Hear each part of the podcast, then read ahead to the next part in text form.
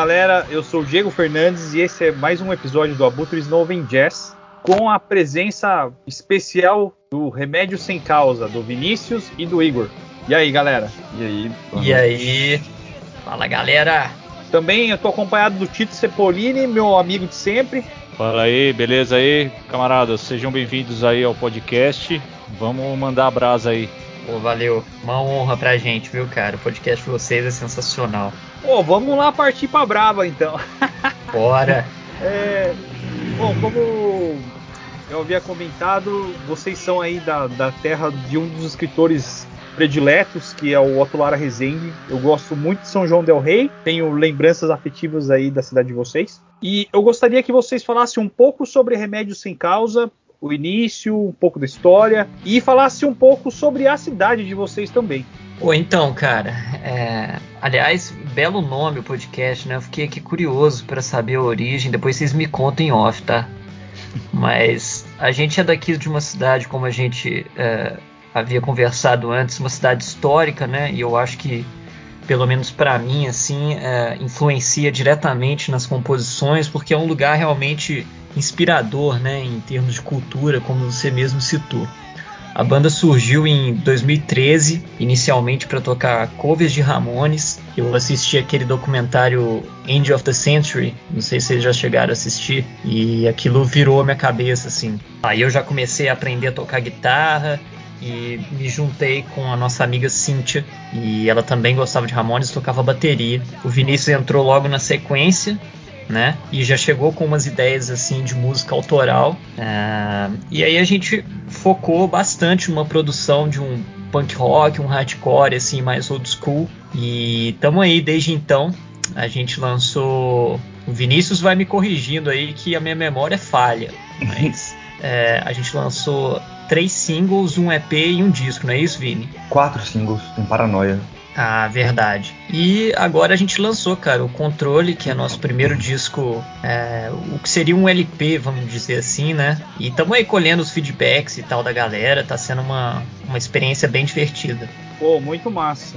É por isso que é legal estar tá com um parceiro, né? Tipo, vai esquecendo, aí o outro lembra, e aí dá jogo. Pô, o Vini é, é pergunta pro universitário aqui, pô. Vai lá, Tito.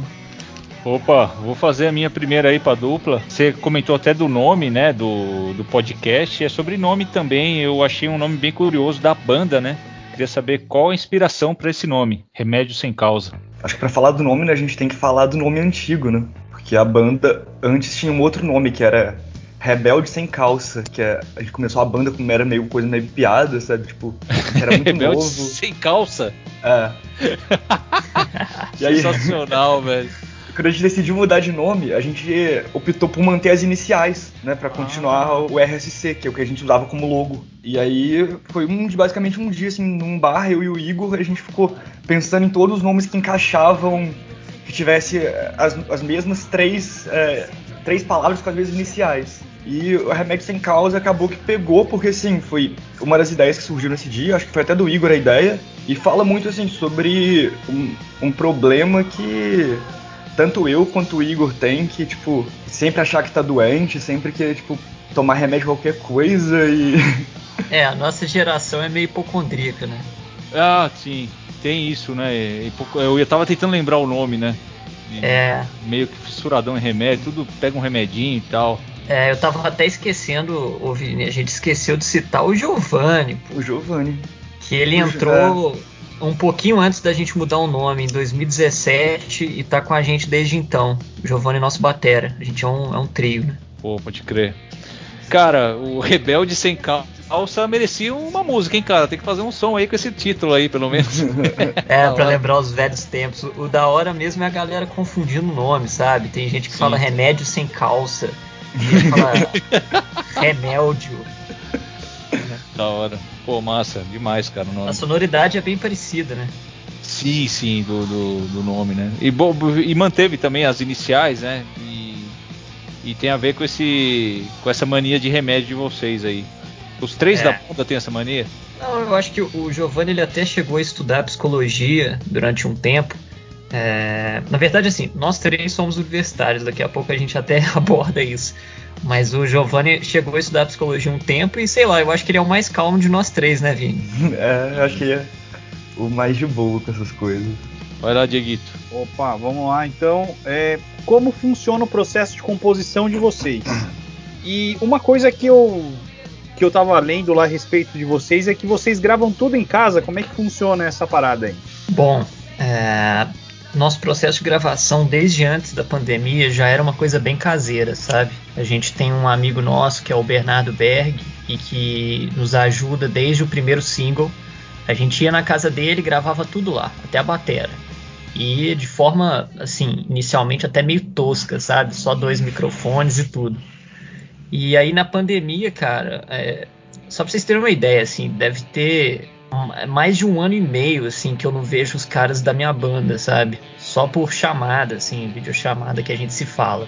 Então o processo foi ainda mais caseiro, né? Então eu gravei várias guitarras na minha casa o, e a voz também. O Vinícius gravou o baixo e o Giovanni comprou uma interface para poder gravar a bateria dentro de casa também. E aí a gente eu mixava e mandava pro nosso amigo Thiago Trota para masterizar. Então assim, foi uma, uma, um processo de composição realmente virtual, dá para se dizer assim, quase que 100%. Só não digo que foi completamente virtual, porque algumas músicas a gente já tocava antes nos shows. Então a gente pegou um pouco do, desse repertório que a gente já apresentava antes da pandemia e acrescentou de algumas composições é, inéditas surgidas ao longo da pandemia, que tem assunto pra caramba, né, velho? E, assim, né, até antes da, desse disco, antes do EP, a gente também já gravava em casa, né? Tipo, com o nome antigo a gente tem uma demo que foi gravada toda com um microfone dentro de um quarto. É, até a bateria foi com o microfone só, né? A gente uhum. colocava.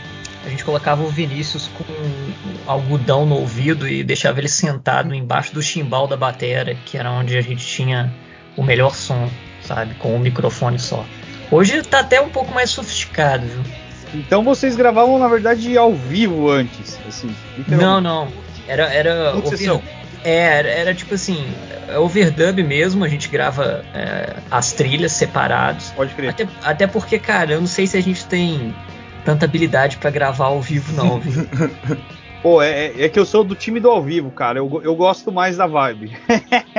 é, eu acho que talvez até pareça que é ao vivo um pouco.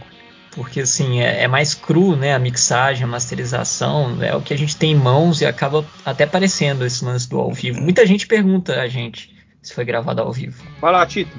Beleza. É sobre o, os, os, EPs e discos aí, né? Do EP sobre a sociedade lá que vocês lançaram em 2017 ao disco Controle. O que mudou, assim, na opinião de vocês, assim?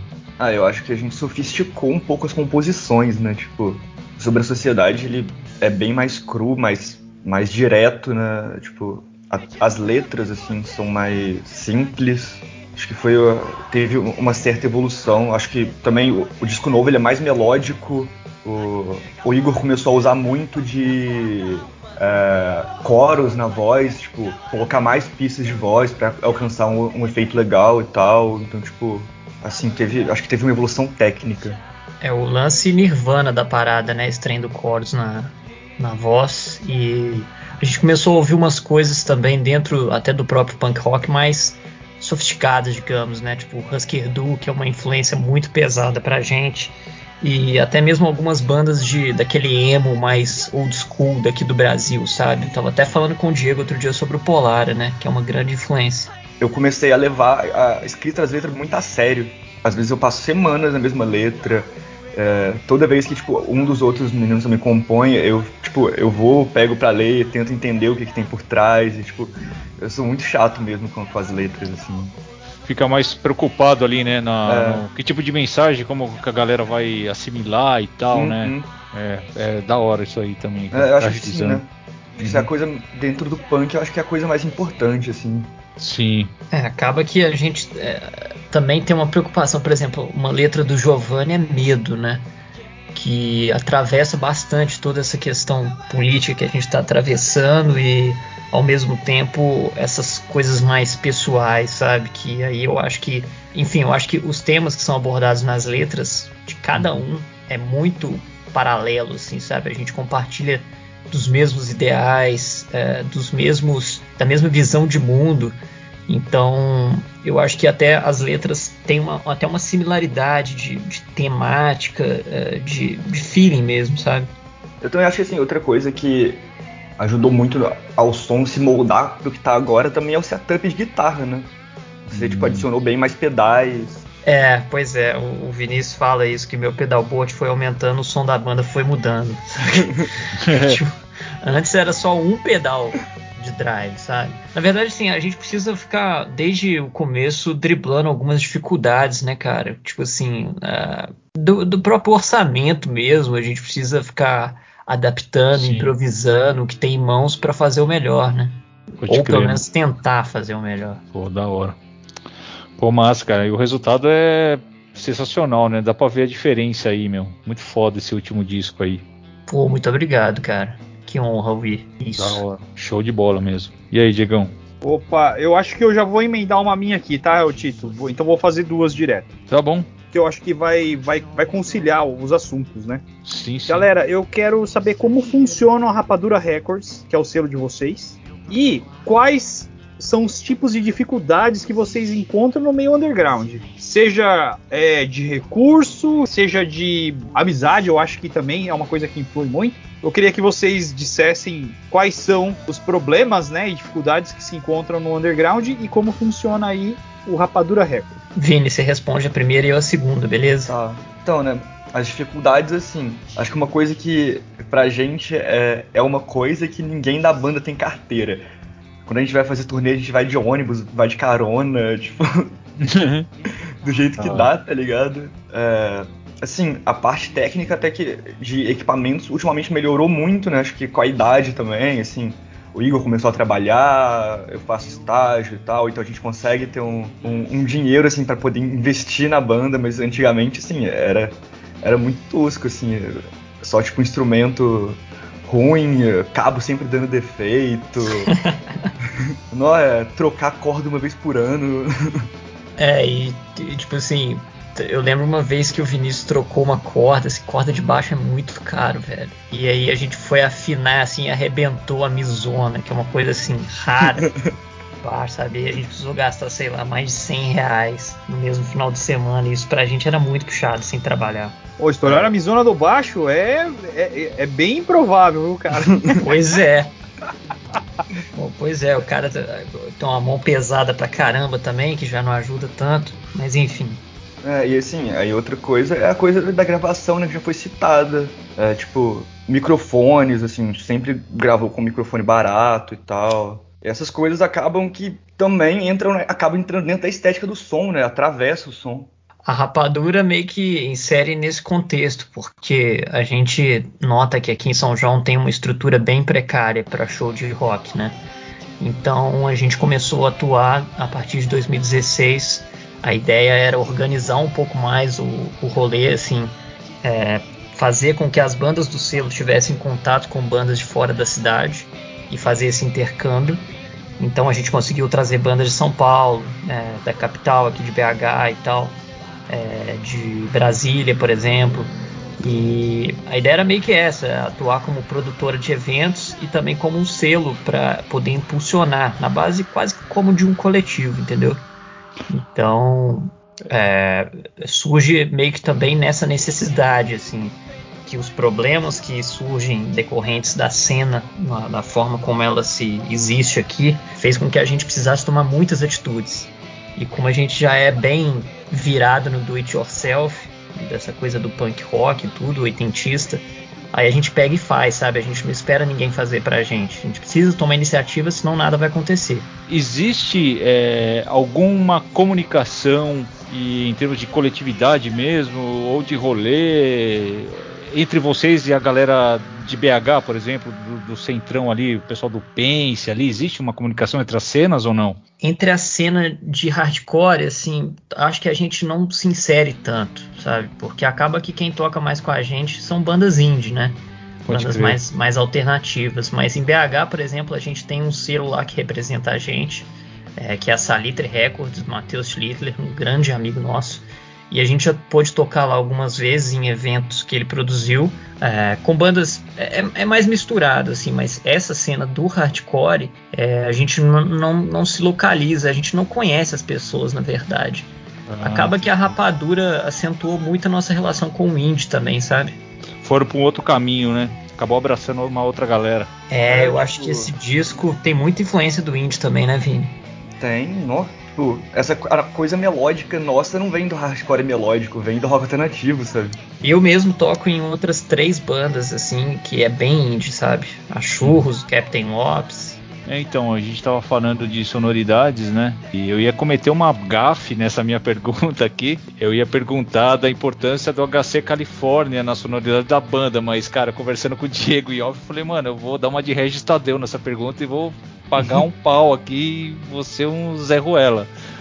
Porque, meu, a sonoridade vai muito além disso, né? Muito. Igual você falou, o Husker Du, o Diego, o Diego até falou do Polar em off pra mim. Falei, porra, é mesmo, cara. Aí ouvindo com mais atenção assim, falei, porra, deve ter uma gama de outras bandas, não só o HC. Porque em alguns momentos me remeteu no FX, sabe? O estilo de vocal, muito foda, assim. Faz sentido. Falasse um pouquinho sobre isso. É, o, mas assim, é, mesmo a gente não tendo um foco em determinado estilo, por exemplo, a gente não é 100% influenciado pelo hardcore melódico, mas também é, sabe? Então, Sim. assim, na verdade é uma grande mistura que a gente faz, né? É, tipo, Bad Religion, mano, foi uma coisa que foi muito importante, assim, pra gente. Exatamente. Eu lembro do Igor indo lá em casa gravar, copiar a CD do Bad Religion, tá ligado? Tô ligado. Aquele do... O Aquele do, Grain. Do, é, o, o, do milho. Mas a gente ouve bastante, cara. O, pô, o Vinícius ouviu muito no FX também. Eu ouvi menos. Uhum. Eu ouvi mais Bad Religion. É, eu gostava também de algumas bandas nacionais, o próprio Dead Fish e tal, era uma é, referência para mim. Eu acho que assim, esse hardcore, né? Mas melódico, acho que a coisa assim, que mais atravessa mesmo a banda seria o Descendants, né? Que é... Pode crer. Pô, exatamente, cara. Descendants é uma das bandas que eu mais ouvi na vida, assim. Então, é uma geração até anterior, né? É, é, é, aquela geração do início dos 80, né? Isso, isso. É, essas bandas aí, cara, do tem aquilo que é chamado de Revolution Summer, né? Que são as bandas que surgiram após uma certa é, houve uma mudança ali na, nos Estados Unidos de direcionamento hardcore e aí começaram a surgir bandas mais emotivas e tal e com outra abordagem é, que por exemplo tem o o Heights of Spring, é, as bandas que o Ian McKay fez logo após o fim do Minor Threat. Então, Sim. muita coisa da Discord, né? Que é o uhum. selo dele lá em Washington. Uhum. E muita, muita coisa do alternativo, cara. Por exemplo, Guitar Bands, assim, a gente é, é, é muito fã. Nossa, Dinosaur Jr. É, Isso daí assim... influenciou demais. Massa, velho, da hora. E Black Flag, né, mano? Não tem como não Porra, falar de Black Flag. Caralho, com certeza. Muito. Mano. Todos nós, né, mano? Uma maravilhosa banda. Massa. Quer acrescentar alguma coisa, Diegão? Não, os caras têm um bom gosto. Na minha né? outra pergunta, assim, eu vou fazer esses caras abrir a boca para falar desse bom gosto aí. tipo, apontando as coisas, sabe? Ah, os caras estão é. muito indiretos aí, mas a gente é, vai, vai tirar dos caras aí.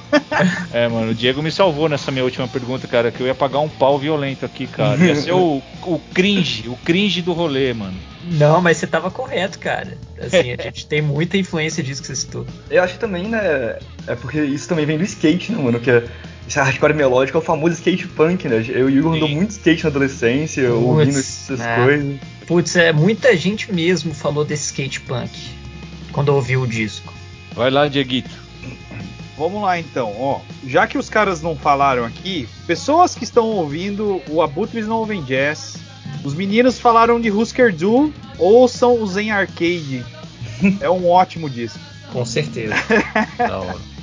O Zen Arcade ouçam talvez seja Against o preferido da vida. Ou ouçam o Strange and Fiction do Bad Religion. São dois bons discos, né?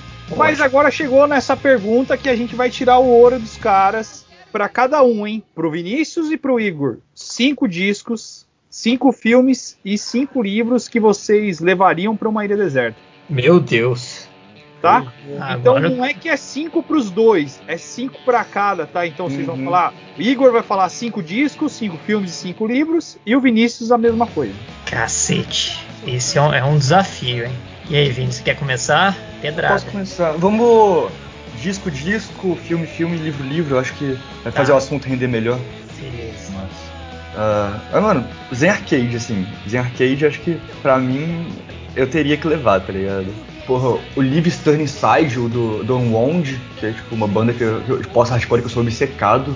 Trent Jazz Funk Grit, do Tobin Bristol, que tipo, eu tenho também esse lado industrial, que uh, tipo, eu produzo industrial com outros projetos e tal, e é, é uma coisa que é muito importante para mim. My War do Black Flag, The Glow Parte 2 do Microphones.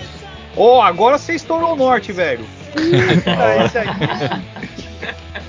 Agora, agora, agora fiquei emocionado aqui. Por muita coisa que a gente gosta em comum, né, Diego? Isso aí é. Pô, eu adoro o Microphones, cara. Pô, eu sou muito fã do Phil Elverum. Tudo que o Phil Elverum lança. É, genial. Genial. Bom, vamos lá. Ah, eu vou cometer muitos crimes aqui, velho. Vou deixar muita gente fora. Puta merda. Cara, eu, eu acho que. eu gosto. Eu levaria com certeza ou No It's Divo, do Divo, porque a, a, ilha provavelmente precisaria de muita dança para poder aguentar a solidão extrema que seria. Eu levaria, se eu tivesse muito nervoso e angustiado, eu levaria alguma banda de metal, provavelmente Deixa eu ver aqui, pera. Ai, que difícil, cara. É, eu vou, vou falando as outras e eu vou pensando. Eu levaria um do Husker Du, talvez ou o Zen Arcade, que eu gosto muito por mais pelo lado conceitual mesmo e porque é bem nervoso, ou também o Flip Your Rig, que aí já é mais é uma coisa mais melódica assim. Sim, é, eu preciso... é bom é bom também de opção. Warehouse, né? Porque você tá na ilha, tem muita música. Não, é, não, é, exatamente. Eu tenho o vinil do Warehouse, então dá para levar ele. Vamos colocar o Warehouse. E até porque o Vinícius já tá levando outro. Se a gente for junto pra ilha, tem que variar um pouco os discos. Então, é, Warehouse, Songs and Stories do Husker Du também. Eu precisaria levar algum dos Beatles. Deixa eu pensar em qual. Aí, aí mata mesmo, porque escolher um Olha, agora é difícil, hein? Meu Esse é Deus, é cara. Nossa. Será que eu consigo? Cara, eu tô entre. Ah, eu vou no, no que eu já tenho lá, lá, em casa mesmo, cara. Porque assim, é, ter que escolher um é muita maldade. Eu levaria o Rubber Soul. E, e ficaria meio numa, numa, numa, coisa assim, ou ele, ou mais uns quatro dos Beatles, assim também. É, eu teria essa dificuldade aí, viu, cara? Nossa, Isso, assim, difícil. Eu nem, nem levantaria essa hipótese, cara. Bem difícil, hein? Beatles não daria para escolher um assim, não, cara. Não conseguiria. Nossa, e eu gosto muito de um disco super esquisito deles, que é o Magical Mystery Tour. Talvez seja o meu favorito, assim, mas é muito difícil. Beatles não tem como eleger o favorito, já cheguei nessa conclusão. É, foi três, né? Nossa, vai, vai, vou fazer esse podcast demorar três horas. Tô muito indeciso, cara. É, eu precisaria levar. Cara, eu levaria Construção do Chico Buarque talvez seja uma das minhas maiores referências líricas na letra de ah, trabalho. Fudido, né? Isso é. Esse é um genial. gênio, né, cara? Esse é um poeta mesmo, assim, né, velho? E eu gosto muito desse disco, é outro que eu tenho em vinil e me inspirou demais, por exemplo, na, quando eu escrevi Trabalho, a letra. É, esse disco é, assim, realmente um, um top 5 da minha vida, ele não poderia faltar. Eu levaria de mais banda nacional, cara, eu levaria um da Churros, que apesar de ser uma banda que eu toco, é, ela existe desde 2004, quando eu ainda era criança. Então eu entrei muito recentemente na banda como baixista e eu levaria o The Greatest Day, que é o primeiro álbum deles. Aliás, recomendo fortemente para quem gosta de shoegaze, dream pop e essas coisas e tal. Agora o último de metal, né, que eu falei, Cara, na falta de. Eu tô em dúvida entre Black Sabbath, algum do Black Sabbath e algum do, do Sepultura. E algumas bandas mais, mais retardadas, esse também de metal. Mas eu acho que seria até mais. Eh, nesse momento de raiva da ilha, eu acho que eu levaria o Beneath the Remains do, do Sepultura. Vini, qual que você gostaria de ouvir? O Beneath the Remains ou é, deixa eu pensar num do Black Sabbath aqui. Pode ser o volume 4. Qual que você escolheria? Ah, eu levaria Beneath the Remains. Tá, então é o Sepultura Beneath the Remains fechando meu top 5 discos aí, cometendo vários crimes pelo não, caminho. É, não, é, eu tô pensando aqui, mano, eu já tô levando um disco hardcore, né, do Zen Arcade, eu chegaria ali na ponta do aeroporto, eu jogaria o maior fora e levaria o Allen Lanes do Garage by Voices. Seria uma boa opção também, hein? Teenage Fan oh, Club. mas é. O bom gosto parou aí, viu, cara? Você não gosta de Guided? Eu gosto pra caramba. Putz, é uma baita influência pra gente, especialmente pra gravar, cara, porque eles é, só, é, a maior parte da carreira foram muito lo-fi, né? Né? Sempre É, foram. vários shows nossos a gente toca, toca Game of Freaks. É É, mesmo? Pô, Verdade. Cara, vou até procurar, ver se eu acho aí, mano. não tem, mas a Não ideia era que entrasse até pro disco, cara. E acabou não entrando. Porque a gente, né, uma dificuldade do caramba pra gravar as coisas à distância, já foi um sofrimento danado essas 11. Aí a gente não quis estender o sofrimento, não. Agora é, é filmes, né, Vinícius? É, putz, aí eu. É, filme é mais fácil, né? Pode falar coisa do momento também, galera. Hum. É, não precisa ser da vida, não. Eu não sei se pro Vinícius vai ser mais fácil, não. Pra cara é não é mais fácil, não. cinema. Putz, mano, assim, de cara eu levaria Bullet Balé do Shinji Tsukamoto. Porque, porra, o trilha sonora industrial do, do Shuichi Ishikawa é, tipo, sinistro, assim, é um dos filmes que eu mais assisti na vida. Love Exposure do Shion Sono também. Tipo, é um filme de quatro horas que passa como se fosse 30 minutos. Então, pra uma ilha, isso é maravilhoso. Jamili, do Derek Jarman, que eu adoro a, a estética punk que ele cria nesse filme, assim, é um filme de 78, né? Bem dentro do movimento punk inglês, filme bem experimental. Pola X, do Ha, também por causa- hum, porque o filme é muito bom por causa da trilha, que a trilha é toda do Scott Walker, que é uma música que eu adoro, e tem, tipo, vários intérpretes tocando músicas que Scott Walker compôs, entre eles tem o Sonic Youth e tal. Então, assim, acho uma boa. Ai, por último, porra, acho que seria Cyborg do Albert Pyun. Filme de porradaria demente com Van Damme, tipo, cyberpunk. É horrível, mas eu gosto muito. Pô, você, você citou o Sonic Youth aí, eu vou então até fazer uma alteração na minha lista, já que você tá levando. já que você tá levando o Husker Du, eu vou levar a esquizofrenia do Sonic Youth. Aliás, não, não é esquizofrenia, é Sister. Esquizofrenia é a faixa que abre. Porra, É, o Sister é bem punk, cara. Boa escolha. É. Sister é o que tem a música com a Lydia Lunch, né? Não, eu acho Não, que. é Bad Moon Rising, né? É, Bad Moon É bem naquela transição. Eu cheguei a conhecer o Steve Shelley, cara, pessoalmente. Eu fui lá naquele show do Riviera Guess que eu te falei, Diego. Aí eu troquei uma ideia com ele lá. Bem tiete mesmo, assim. Mas ele é, cara, muito gente boa. Olha que com ele. massa, hein, velho? Porra, aí sim, meu. Pô, eu vi esse cara, cara, um metro e meio de distância tocando bateria. Foi uma das maiores emoções da minha vida, assim. Ele e o Beauty Spill foi no mesmo ano, inclusive. Caramba, eu vi o Lee Ranaldo em 2014. Sim, os meus amigos foram nesse último que ele veio, que não faz tanto tempo. Não foi em 2014, não. Ele, veio tava- sozinho, né? Isso. Os, os- os últimos aí, né? Foi acústico até. Esse foi, aí que pô, você. mas foi irado, cara. Eu assisti no, no YouTube. Porque a gravação depois, né? Esse que você foi, eu acho que é um que ele chegou metendo os nós, né? Não, o que eu fui tocou. Tocaram eles, tocaram uma outra banda, cara. Ai, agora fugiu o nome. É uma banda que eu gosto muito também, brasileira. É o Cidadão Instigado? Isso, cara. Putz, Ah. eu. Nossa, esquecendo o nome. Essa banda é maravilhosa, cara. Sim, a gente tem um clube do disco aqui que esse, esse- aquele disco do Uhu, do, Sei. Foi o tema da penúltima reunião, assim. Ai, que massa. Vocês são, é, eu já vou falar meus meus filmes, mas vocês são, a cidade de vocês é muito perto de São Paulo? 70 quilômetros.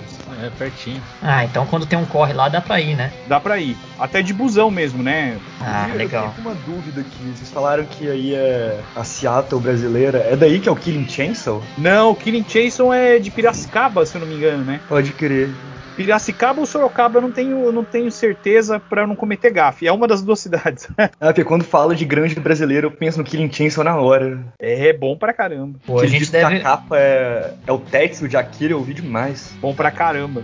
A gente deve passar em Atibaia em algum momento, se a pandemia um dia acabar, a gente vai, massa. provavelmente por causa do, do, do Herman mesmo, a gente tem um contato muito forte com ele. Mas enfim, vamos lá pros meus filmes. É, Poderoso Chefão, eu acho que né, não é nem assim, talvez ideologicamente eu tenha meus problemas com esse filme, mas como é, filme mesmo, eu sempre gostei, sempre.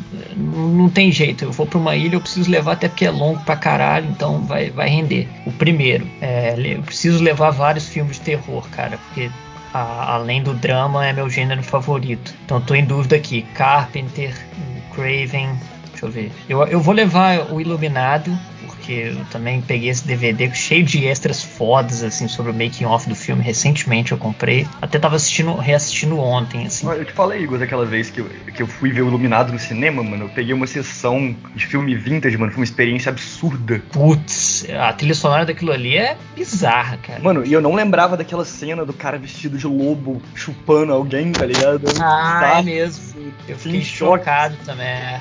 As a cena da, da, daquela idosa também, eu fiquei muito chocado, porque esse DVD aqui é sem corte, saca? Uhum. Eu tive, tive até meio que. Mas enfim. é, eu vou, vou pedir ajuda aqui a, a outra universitária que é minha namorada e tá do meu lado, ela que me acompanha nos filmes. É, de drama, o que, que você lembra, Ju? Eu vou falar um outro de terror, você vai pensando num de drama. É, eu levaria também de terror. é, o Enigma de Outro Mundo. Se não me engano, é do Carpenter, né? The É. Thing. É Carpenter. Foram três, né? Qual? Você levaria do cara sujo, não? Sujo. Não, esse não. Eu levaria o End of the Century, o documentário, que me influenciou muito também. Por último, preciso de um de drama. Qual será um que eu chorei bastante, assim? Isso não morreu de É, eu chorar no filme não é tão difícil, né? O Jojo Rabbit também foi meu favorito. É. Do, a gente assistiu aquele da, da Forrest Gump. Tá, vai Forrest Gump, eu sou bem cinema mainstream mesmo, eu gosto dessas coisas e é isso. Mas a história é boa, né, cara? Isso aí não tem nem como. Pois é, e é longo. Eu, eu optei por alguns filmes compridos, assim, pra passar o tempo lá. Já que o Forrest Gump o puro suco de imperialismo americano, né? É, não, isso aí total, é o que eu disse. Vários desses filmes aí é, eu não compartilho da ideologia, mas como entretenimento eu acho uma boa. Inclusive, Ju, dá um oi pro podcast aí, Ju. Já aproveita que você tá aí do lado. A Ju que tá em uma música do disco, ela tá em medo. É, na terceira faixa, aquela voz feminina é da Ju. É, Pô, legal. E ela tá também um sem respostas do- sobre a sociedade. é verdade. Ô, Ela- massa, ela- dá um oi aí. Pode, ô, manda ver. Chega Manda aqui, ver, Ju. fala aí. É porque eu tô de fone, aí e ela vai a, dar só um né, oi. importante, a Ju é a, a terceira parte da rapadura. É, ela fundou a rapadura com a gente. Só dá um oi pra galera. Fala, galera. E aí, Gil, beleza? E escutem a banda da Ju também, é Gaspacho, é muito massa. Isso. Acho, da hora. Gaspacho com o seu single Pandemônio. Pandemônio, cujo refrão é Facada maldada, eu tô puta pra caralho. Facada maldada, tô puta pra caralho. Porra, que verso bom, cara. Sensacional, isso gruda. É, a coisa mais radiofônica que tem aqui na Rapadura é essa música. Show, cara. Vou ouvir logo mais aí. Livros, galera, vamos, vamos, vamos lá. O que, que, que vocês vocês gostam de ler não, ou não gostam? Eu- Vale eu quadrinho? Muito. Vale. Não, eu vou, eu vou ter que citar pelo menos um mangá, tá ligado? Mas, É. Assim, de cara eu levaria 2666 do Roberto Bolano, que é meu escritor preferido. É um escritor chileno, né? Que fugiu do Chile pra ir pro México durante a ditadura do, do Pinochet. E aí ele escreve sobre, sobre isso, sabe? Sobre, tipo, os horrores da América Latina em épocas de ditadura, sobre ser um, um jovem fudido que quer viver de arte, mas a América Latina não tem perspectiva, sabe? E, tipo, 2666 é um livro de mais de 800 páginas que foi editado depois que ele morreu. É um livro que são cinco partes, se passa. tipo, e as histórias meio que se interligam, é maravilhoso, assim, meu livro preferido da vida. Eu levaria Crash, do, do JG Ballard, que é aquele livro sobre gente que, que transa acidente de carro. É totalmente bizarro, mas a escrita do Ballard é maravilhosa. Eu levaria. Aí agora é um mangá, eu levaria até um Pink Reach, do Taiyo Matsumoto. Pra mim, Taiyo Matsumoto, assim, o maior artista de mangá vivo. Só não é maior que o Osamu Tezuka, mas o Osamu Tezuka não tá vivo. Levaria 2001. 2001, eu gosto mais do livro do que do filme. Ah, eu quero mudar meu filme. Mais Kubrick. Vou botar o 2001 aí no lugar de algum outro. Não, entra como extra aí, tá tudo certo. Ah, não, então beleza. Vai ele aí na, na bagagem. Ah, se pode um filme extra, mano, eu colocaria o Alien. Ah, eu, eu também tenho Pô, esse tá- cheio tá de extra. É, foi porque até agora quatro, né? Porra, vai ser um livro, assim, que é um livro de sobre bastidores de um filme. O livro sobre os bastidores de Evil Dead. Esse livro, Pô, assim, fera. se eu faço cinema hoje em dia, é culpa desse livro, tá ligado? Esse Ah, livro meu Deus, eu já quero. Ô Diego, pode mais um filme extra, cara? Por favor. Pode o filme cara. extra, manda ver. Não, vamos em Evil Dead então, que o primeiro. É, Evil Dead eu compartilho com você, mano. Porra, Então tá bom. é isso. Beleza. E Tá. agora tem mais os cinco do. Tá. É, ó, eu, como estudo história, eu precisei ler tanto livro assim, de daqueles bem verborrágicos mesmo na minha vida, que eu fico até meio traumatizado, assim. Mas eu levaria O Queijo e os Vermes, do Carlos Ginsburg, que é uma coisa mais de micro-história e tal, a história de um moleiro que foi. Teve, precisou passar por um processo de inquisição. Então é sensacional assim, a abordagem da história que ele faz, partindo do micro. Eu levaria também Modernidade Líquida, do Bauman, que é um livro, eu acredito, essencial para entender a modernidade. É um dos livros mais básicos, assim, quando você entra na faculdade e até hoje eu uso ele é, pra alguma coisa, sabe? Tipo assim, pra. Sempre que alguém me, chama no meio de uma mesa de boteco, assim, para falar sobre algum tema da modernidade, eu coloco o Bauman lá, sabe? Putz, agora começou uma, uma pancadaria mortal aqui entre os, os livros restantes. Eu falei três ou quatro? Três, né? Foram três. É, eu levaria mais pesado que o céu, a biografia do Kurt Cobain, porque minha namorada me deu e eu ainda não tive tempo de ler. Eu sempre fui fanático por, por esse personagem e por esse livro. Desde criança eu queria ler ele, agora eu tenho finalmente. Eu preciso definir entre Alan Moore e Frank Miller, mas enquanto eu não decido. É, não, eu já tava esperando aqui você falar piada mortal. Mas se pá. Não, não, nem, nem. O Piada Mortal eu não colocaria nem no top 5, cara. Assim, mas, enfim, é, eu levaria também, já que é para passar muito tempo na ilha, o Capital do Marx. E aí o, o, Vinícius me ajuda a ler alguns tomos também. Esse é quase um, um cheat que eu liguei aqui, porque são vários volumes e eu vou ter que levar todos. É, agora, entre Alan Moore e Frank Miller, meu Deus, eu não devia ter feito isso comigo mesmo, escolher entre esses dois. Mas já que o Frank Miller virou o que virou hoje em dia, eu vou de. Bom, tô entre o Watchmen e V de Vingança. Não, Ótimo. Eu tenho. eu já te mostrei aquela edição que eu tenho de V de Vingança, Igor? Não, eu. Será aquela... que é a mesma que eu tenho? Eu, não, eu tenho aquela totalmente vergonha alheia, que é com caixinha, tem a máscara do, do Guy Fawkes. Ah, tá. então... Não, o V de Vingança é legal, mas o Watchmen é superior, cara. É, porque o lado político que ok que também tem um ótimo, mas o V de Vingança, na minha opinião, é política pura, assim, né? Eu é, gosto não, mas é, sim. É, mas eu também, cara, é, é lógico que assim, é, a coisa mais clichê possível é você colocar pelo menos o Watchmen ou o Cavaleiro das Trevas. Mas é, é, bom pra caralho mesmo fazer o quê? Né? Mas aí eu vou então de Watchmen, pressionado pelo Diego. E se puder levar alguma coisa extra, eu vou levar o o Cavaleiro das Trevas ou algum é, de demolidor do Frank Miller. Se pudesse levar os, todos os volumes, eu levaria Sandman. É, Bom, eu não. acho que é uma boa pedida pra Ilha Deserta, Sandman, cara. Pois é, pra ficar mais retardado ainda, né? Vai lá, Tito. Opa, beleza, cara. Porra, que listou na massa, velho. É legal essas quebras de protocolo, né, mano? vai incluindo mais filme, mais, mais disco. Eu Mas tô é todo assim suado mesmo, aqui, velho. Passei por perrengues agora. cara, eu vou fazer a finaleira aqui do programa então, velho. É uma clássica aqui também. É a última pergunta aí do, do rolê. É sobre shows memoráveis aí. Gostaria que vocês citassem dois do Remédio Sem Causa. Um que, meu, foi do caralho, deu tudo certo. Meu, tá na lembrança, lugar cativo aí na memória da galera. E um que foi uma tremenda roubada e que, meu, virou história para contar nos rolês aí. O que, que vocês têm pra falar? eu, eu, roubada eu já até sei, Vinícius. Vou começar, vou começar por ela e você escolhe o seu melhor show. Mas assim, uhum. roubada, cara, foi um. Eu vou tentar ocultar nomes assim para não expor ninguém, mas a gente foi num, num, festival que teve aqui numa cidade vizinha. Eram muitas bandas. A quantidade de bandas já era para ter ficado em suspeição desde já, saca? Tipo assim. Cara, Aquele rolê que não vai dar certo, né? É, é tem tudo para dar errado, né? Também aquele eh, aquele tipo de evento assim que hum, como é que é aquele, aquele novo ditado assim que tá super em alta que é não se fala disso, sabe? Tipo assim, a divulgação foi, foi horrível e tal, enfim, tinha tudo para dar errado mesmo. E a gente chegou lá, todos nós menores de idade, né? Nós estamos hoje aqui nas casas dos 20 e poucos anos, mas naquela época era tipo 15, 14 anos e tal. E aí a gente foi e tava lotado de menor de idade. Eu espero até que é, eu não seja processado por denunciar uma coisa que aconteceu há tanto tempo. Mas era muito adolescente, assim, louco e tal. E aí bateu, cara, na porta do evento, o, tipo o conselho tutelar, saca? E aí o, o, evento já, já tava assim na madrugada. Foi exatamente a hora que a gente estava pegando os instrumentos para ir no palco que entrou a galera lá do conselho tutelar e falou que tinha que acabar o festival e tal. E aí eles foram embora, né? Deixaram avisado. E, mano, rolou o show assim mesmo. já tava meio que todo mundo indo embora, mas o cara falou: Não, então beleza, só mais um pouco aí. Aí a gente foi tocou.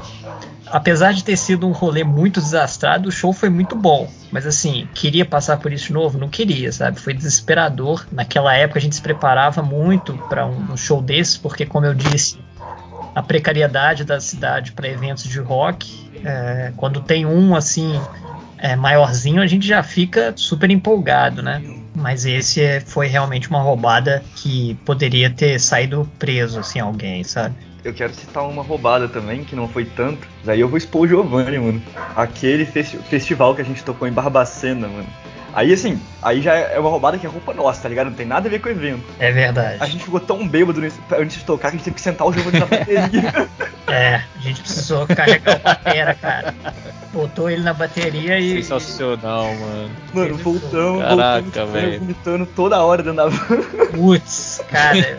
eu- realmente o Vinícius atua muito bem como universitário, porque ele me lembra de coisas assim. Eu, o único acordado, cara, na volta da van, e o Vinícius meio que dormindo, assim. Sabe quando uma pessoa é, muito manguaça tá, tá dormindo, assim, toma um susto, assim, às vezes, sabe? Acorda todo mundo na Sim, van sim. e acha que vai vomitar, mas é alarme falso e tal. Foi um terror, cara. E eu passando mal pra caralho, velho. Sim, O Giovanni já tinha vomitado o evento inteiro. não, voltou todos bodados, né, cara, na van. E eu passando muito mal, muito mal. Foi eu, eu tenho um histórico, eu tenho um histórico de carimbar com vômito vários lugares que a gente tocou.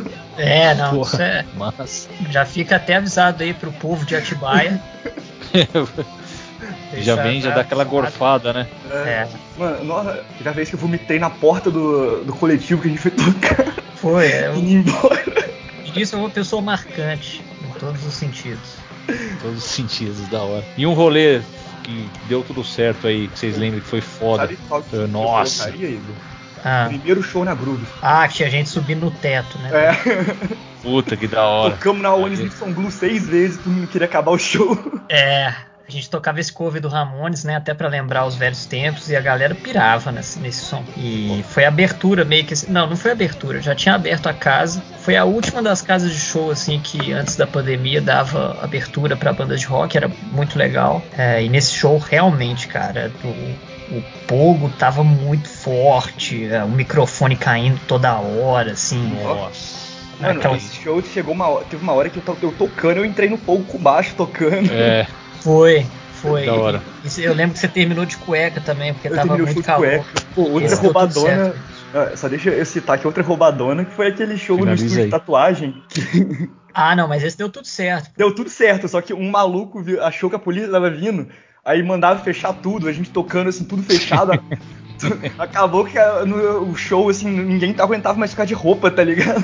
É verdade. Foi mais um show que a gente to- todos nós terminamos de cueca. puta, mano, que foda. Eu queria fazer uma menção honrosa pra um. Mas um menção honrosa de show bom, com a em Vênus. Ah, sim, é esse que eu ia falar. É, Pô, é uma massa. banda de São Paulo que é. São, assim, é uma puta influência pra gente também, bem pós-punk. A gente é muito influenciado por pós-punk, viu? É, até pra fazer esse adendo às influências que a gente falou, pós-punk realmente influencia demais. Bandas nacionais também, como Ludovic, por exemplo. É, mas realmente esse show aí, a gente, mais uma vez, driblando as dificuldades daqui de São João, a gente entrou em contato com uma república de uns amigos nossos e fez um terraço dos caras, velho. Ele fez um som lá muito fodido, assim, um som pesadão de, de evento grande. Os vizinhos foram super carinhosos com a gente, assim, e esse foi realmente inesquecível. E foi o primeiro show do Giovanni. Show de bola então, galera. Com essas histórias de estrada aí do Remédio Sem Causa aí, é, a gente encerra mais uma edição do Abutres. Queria agradecer Vinícius e Igor aí pela presença. Obrigado aí por compartilhar as histórias, as influências. Vida longa aí pra banda, cara. Pô, muito obrigado, cara. Que honra Valeu. foi ter participado. Perguntas de alta qualidade, quase desesperadoras, na verdade. e vamos continuar trocando figurinha aí, cara. A gente É, já assim, viu que tem muita coisa em comum. Ô Igor, pra finalizar aí, cita essas outras bandas aí, manda o pessoal escutar. Eu toco na Churros, né? Que eu, que eu já Churros. disse. Isso. Da hora. Churros com U. Captain Lopes and the Crazy Toads. Tá lá no, no Spotify também. É tudo Dream Pop, Shoegaze. Eu também tô numa banda que chama Winglets. Que também é, todos os membros da Churros fizeram projetos alternativos. Eu tô em todos. Basicamente é isso. Porra, da hora, velho. É isso aí então, galera. Valeu, Diego, pela presa aí, mais uma parceria aí, mais uma entrevista pra conta. Grande abraço. Ouçam a gente aí no, no, no Spotify, nas redes sociais aí, Abutres Noven Jazz do Fox Blog. Até o próximo domingo. Valeu, rapaziada. Um Valeu. abraço. Valeu!